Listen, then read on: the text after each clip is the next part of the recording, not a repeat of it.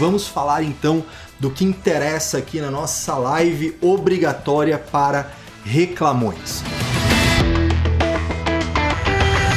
Eu quero compartilhar com vocês uma história. Eu quero. Eu não vou chamar, obviamente, do nome certo, né? Não vou chamar do, do, do nome real dessa pessoa, mas eu vou chamar genericamente de Heitor. Tá? Eu, o Heitor, o Heitor ele não é meu aluno, tá? Para começo de conversa. Né? Começa por aí, assim, porra, não tinha nem que dar atenção pro Heitor, né? O Heitor nem é meu aluno, mas beleza. Eu sou gente boa, eu sou uma pessoa. Vocês vivem dizendo que eu sou bravo, que eu sou isso, que eu sou aquilo, mas olha só, sou gente boa pra cacete, tá? Sou uma fofura, praticamente um ursinho carinhoso. Eu vou lá e olho o direct que o Heitor me manda. E aí o Heitor tá lá chorando as pitangas, reclamando que ninguém dá oportunidade para ele, que ele não consegue trabalho na contabilidade, que não sei o que lá, enfim, né? reclamando pra caralho isso tudo. Aí né? Todo mundo tem aquele repertório de respostas padrão para não puxar muito o assunto, né? Pois é, é, sabe como é que é? Não, mas quem sabe vai dar certo. Força aí, né? Pois é, aquelas respostas padrão que todo mundo tem, né? Todo mundo tem aquela respostinha padrão de quando não tá prestando atenção na coisa ou quando tá de saco cheio, né, para ver se acaba com o diálogo. Muito bem. Passou um tempo, e assim, isso foi assim, por meses, tá? Não foi um direct. Assim, foi uma sequência. Ao longo de meses, o chato do Heitor me mandava lá direct reclamando que ninguém dava oportunidade para ele. Pois bem, um belo dia, algum empre empresário azarado foi lá e deu uma oportunidade para esse chato. Aí foi lá e deu oportunidade pro Heitor. E aí o que, que aconteceu? O Heitor começou Logo depois disso, ah, óbvio que ele não comentou comigo que conseguiu o emprego, né? Ele simplesmente desapareceu. E logo depois ele começou a me mandar direct de novo. Olha que legal. Aí o Heitor, né, tava lá, porra, tava né, deitado lá, tava vendo, sei lá, Game of Thrones, tava vendo alguma coisa lá. Aí vinha um direct do Heitor. E eu não consigo olhar para um direct e não visualizar. Vou lá, vou lá ver o que, que essa pessoa tá me mandando. Aí tava lá o Heitor reclamando que não era valorizado no trabalho dele. Puta que pariu, né, cara? Daí já, ah, beleza, de novo, né? Não, é isso aí, pô, mas, né, mantenha aí o foco, né? Bora pra cima, é isso aí, beleza. E aí, né, não é valorizado, não é valorizado. Aí eu boto lá nos stories alguma coisa, o cara responde: "É, pena que o meu chefe não me valoriza". Ah, bicho, bola murcha pra caralho, mas beleza, vamos, segue a vida, vamos seguindo. Aí o Heitor começou a revezar a reclamação. Ele não reclamava mais só que ele não era valorizado, mas reclamava também que ele ganhava pouco, ele não ganhava o suficiente. Né? E ele ficava né, revezando esse negócio. E diante daquilo, né, um, um belo dia, eu bati o olho na reclamação do Heitor e eu me lembrei de uma parada que eu estudei um tempo atrás. Né? Vocês sabem que a minha cabeça é meio maluca, né? Eu do nada resolvo estudar alguma coisa, do, do nada resolvo estudar algum assunto que a, a princípio ele é completamente inútil, né? E um tempo atrás eu estava estudando sobre homeostase. Olha só que legal, né? Um assunto absolutamente relevante para o trabalho na contabilidade. Só que não, né? Aí tava lá estudando, né? Que pô, lá em 1800 e bolinha, teve um cara lá, um cientista, o Claude, não sei quem lá, né? Descobriu a homeostase, Quase 100 anos depois, 1900 e bolinha, teve lá o Walter Cannon, que estudou mais profundamente a, a, a homeostase, aquela coisa toda. Beleza. É, legal, parará. Mas também, porra, não quero que você fique decorando o nome dos caras, né? O que, que é interessante? Quando a gente olha para a homeostase, né, a gente pode genericamente chamar ela de equilíbrio. Não é exatamente isso, tá? Se tiver alguém que estuda essa matéria aí, vai ficar bravo comigo. Mas assim, genericamente vamos chamar a homeostase de equilíbrio. Existem basicamente, basicamente dois sistemas de homeostase. Tem o sistema dissipativo e o sistema conservativo. Beleza? O que é o sistema conservativo? É quando as condições daquela parada permanecem de forma estática. Vou te dar um exemplo. Uma pedra. Uma pedra não tem sistema circulatório, ela não tem sistema, é, né, sistema nervoso, ela não tem nada, ela não tem uma troca ativa com o meio. Então a pedra, a gente né, pode dizer que a pedra ela tem uma homeostase, ela tem um equilíbrio, ela tem uma estabilidade naquelas condições dela de temperatura, etc, sem fazer nada. Beleza? Tranquilo, né? E esse tal desse sistema dissipativo, aí me interessa, aí nos interessa para a conversa de hoje, é um sistema dinâmico. Ou seja, eu vou manter a homeostase, eu vou manter o equilíbrio Porém, isso acontece de modo dinâmico. Por quê? Porque na, quando a gente está falando de vida, de vida orgânica, quando a gente está falando de, de, de, pessoas como a gente, né? O tempo todo a gente está perdendo energia. Lembra lá da aula de física daquele professor chato pra cacete que ele falava da entropia? É mais ou menos isso. O tempo todo a gente está perdendo energia, o tempo todo você está consumindo o que você comeu. E para se manter em equilíbrio, Assim como tem uma perda, tem que haver um ganho. E aí, se você equaliza isso, você tem um equilíbrio. Se a gente pensar no nosso dia a dia, alguns exemplos de equilíbrio, vamos para o dia a dia, para o cotidiano. Você vai no circo, né, ou assiste no Netflix, sei lá, o, né, o Cirque de Soleil, e aí você vê o malabarista. O malabarista ele está, a princípio, equilibrado, mas ele está equilibrado oscilando de um lado para o outro, ou oscilando para frente e para trás.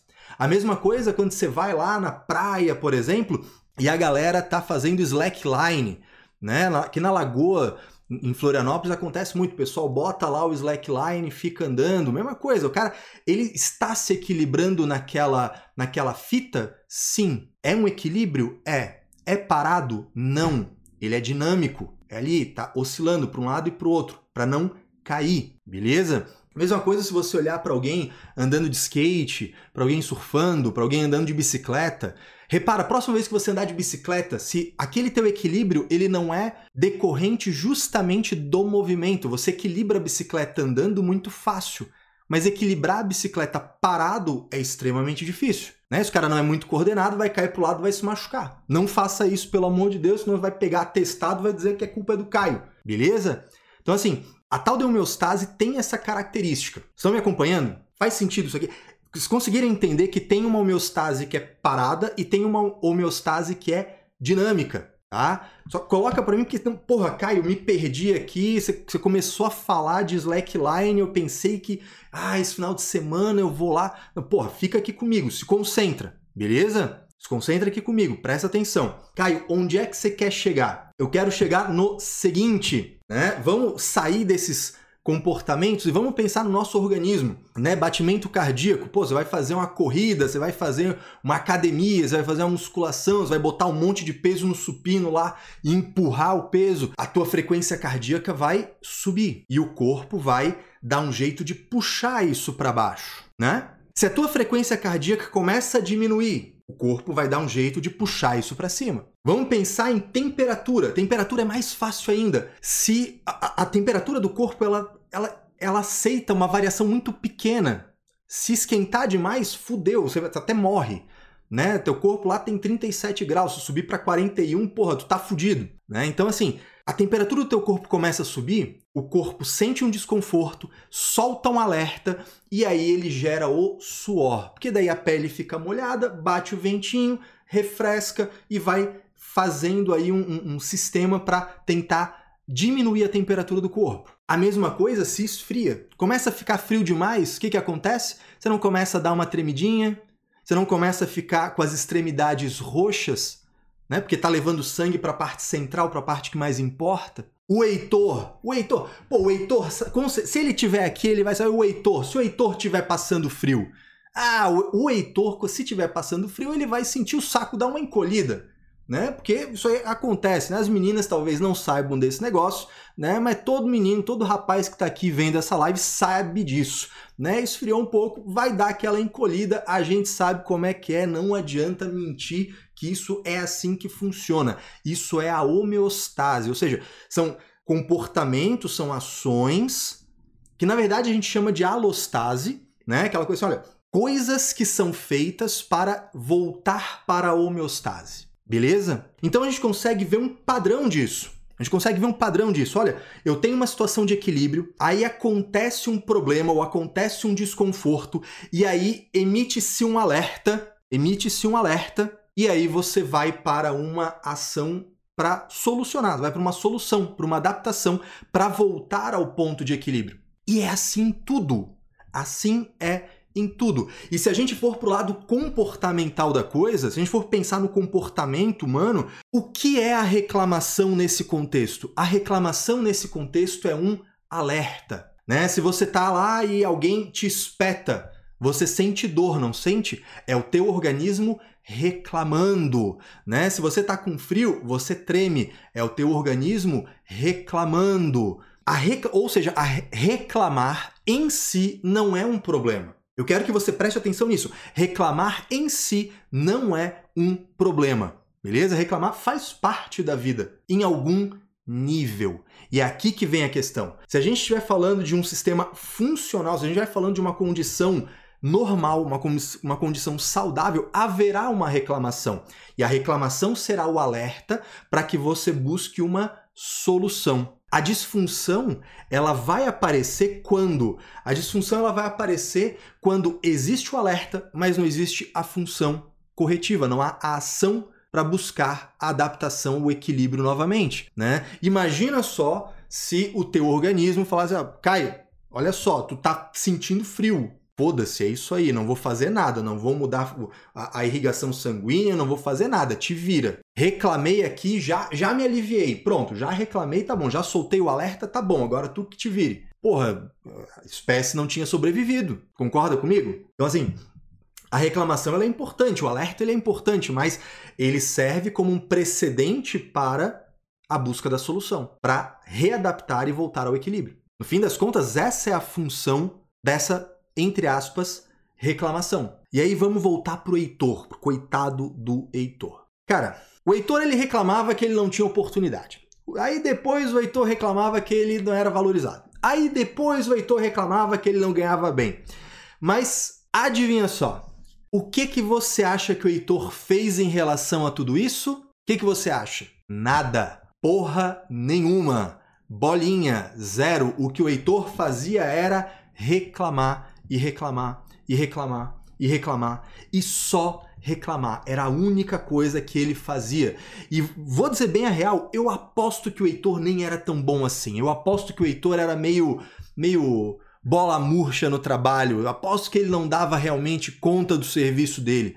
Eu aposto que o Heitor ficava reclamando, reclamando, mas não entregava o que precisava ser entregue, que ele não, não gerava solução como ele realmente poderia. Eu tenho certeza disso. E um dos indícios que me aponta isso é que, porra, esses meses todos que o cara ficou lá, ele nunca virou meu aluno. Ele nunca, nunca assinou o CSM. Ah, Caio, mas só se, só se é teu aluno que é bom? Não, mas porra, pensa comigo. Não consegue trabalho. Ou tu chega no trabalho e dizem que tu não é bom o suficiente, que não te valorizam. Tu ganha pouco. Assim, cara, eu tenho que aprender mais, eu tenho que me tornar melhor, eu tenho que ser mais competente para ir lá e mostrar serviço e negociar um aumento, por exemplo. Só negocia aumento quem entrega acima da média.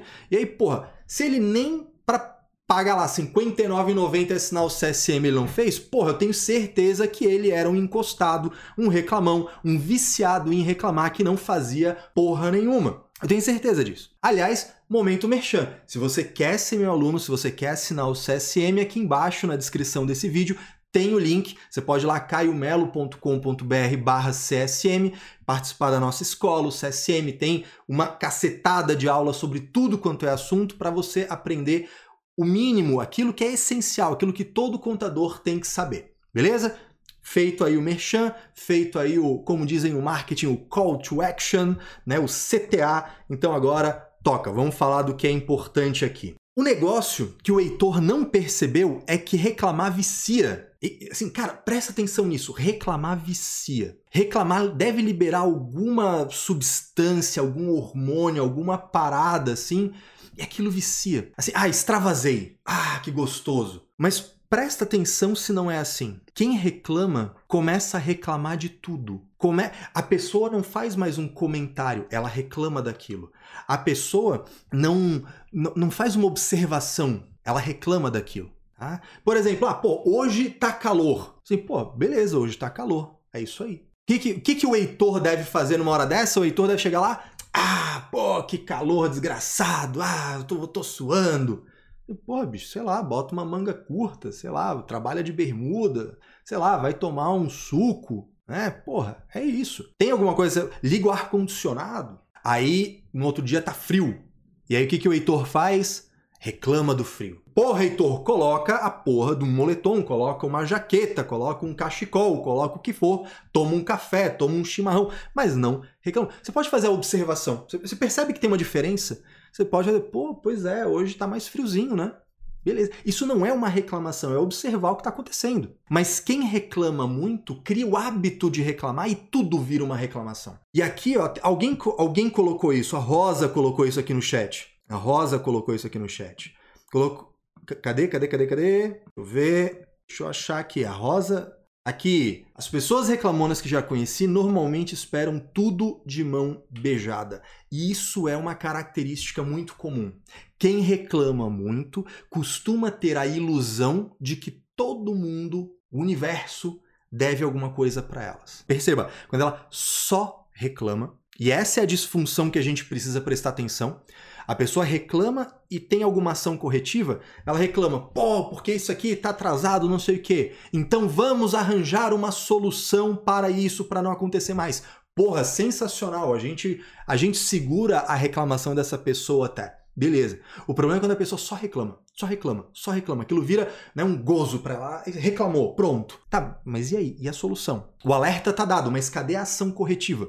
Não teve? Isso é um problema. E quem se vicia em reclamar costuma ter sim essa característica que a Rosa colocou, né? Todo mundo me deve tudo, todo mundo tem que fazer do meu jeito. Aí a pessoa reclama porque o ar condicionado está um grau diferente, a pessoa reclama porque alguém mudou a posição do chuveiro para ela, a pessoa reclama porque ela foi no restaurante e trouxeram o ponto da carne um pouco diferente. Porra, reclama pra cacete. Né? Heitor é chato pra caramba. Não seja um Heitor tá? Não seja um Heitor. É isso que eu queria para você.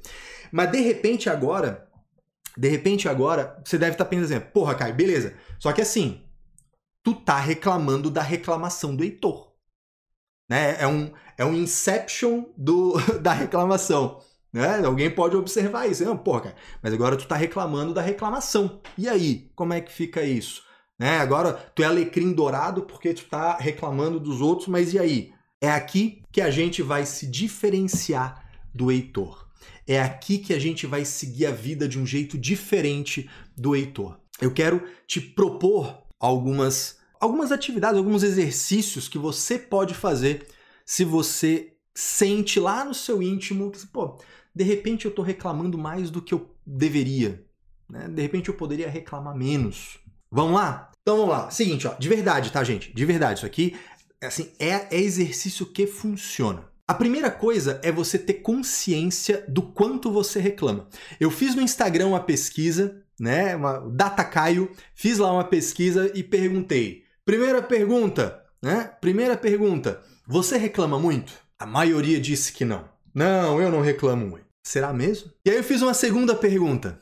Você conhece, sei lá, 60, 70% das pessoas disseram que não reclamam muito. Aí eu fiz uma segunda pergunta. Você conhece alguém que reclama muito? 96, 97, porque quase todo mundo respondeu. Eu conheço alguém que reclama muito. Bicho, cara, como normalmente quem segue aqui conhece alguém que também segue, assim, cara, talvez talvez você seja muito bom de apontar o dedo para os outros, mas você não seja tão bom de observar se você reclama muito ou não. Talvez você ache que é normal o quanto você reclama e ninguém, né, assim, por uma educação, por uma cortesia, enfim, ninguém nunca chegou para você e falou: "Porra, tu reclama, parece o Heitor", né? Hoje agora depois dessa live, inclusive, talvez, né, aí entre quem, os nossos seguidores, de repente, né, pode aparecer assim: "Ah, pô, tu tá parecendo o Heitor", hein? A pessoa já vai ter um alerta, né? Então, Primeiro, primeiro exercício, primeira atividade que eu acho que pode ser muito útil. Você pode fazer isso começando agora, você pode fazer isso começando amanhã. Durante um dia inteiro,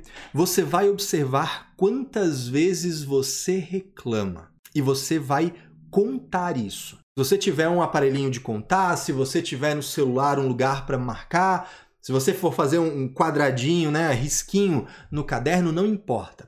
Você vai anotar durante um dia inteiro quantas vezes você reclama. reclamação para os outros, reclamação para si mesmo, né? A pessoa ficar reclamando sozinha, reclamação mental. Tudo, todo tipo, toda vez que você reclamar de alguma coisa, você vai anotar. Sem juízo de valor por enquanto. Reclamou, anotou. Faz durante um dia inteiro. O ideal seria fazer, porra, sei lá, durante uma semana para você ter uma média, né? Em média, quanto você reclama. Tem dias que mais, tem dias que menos.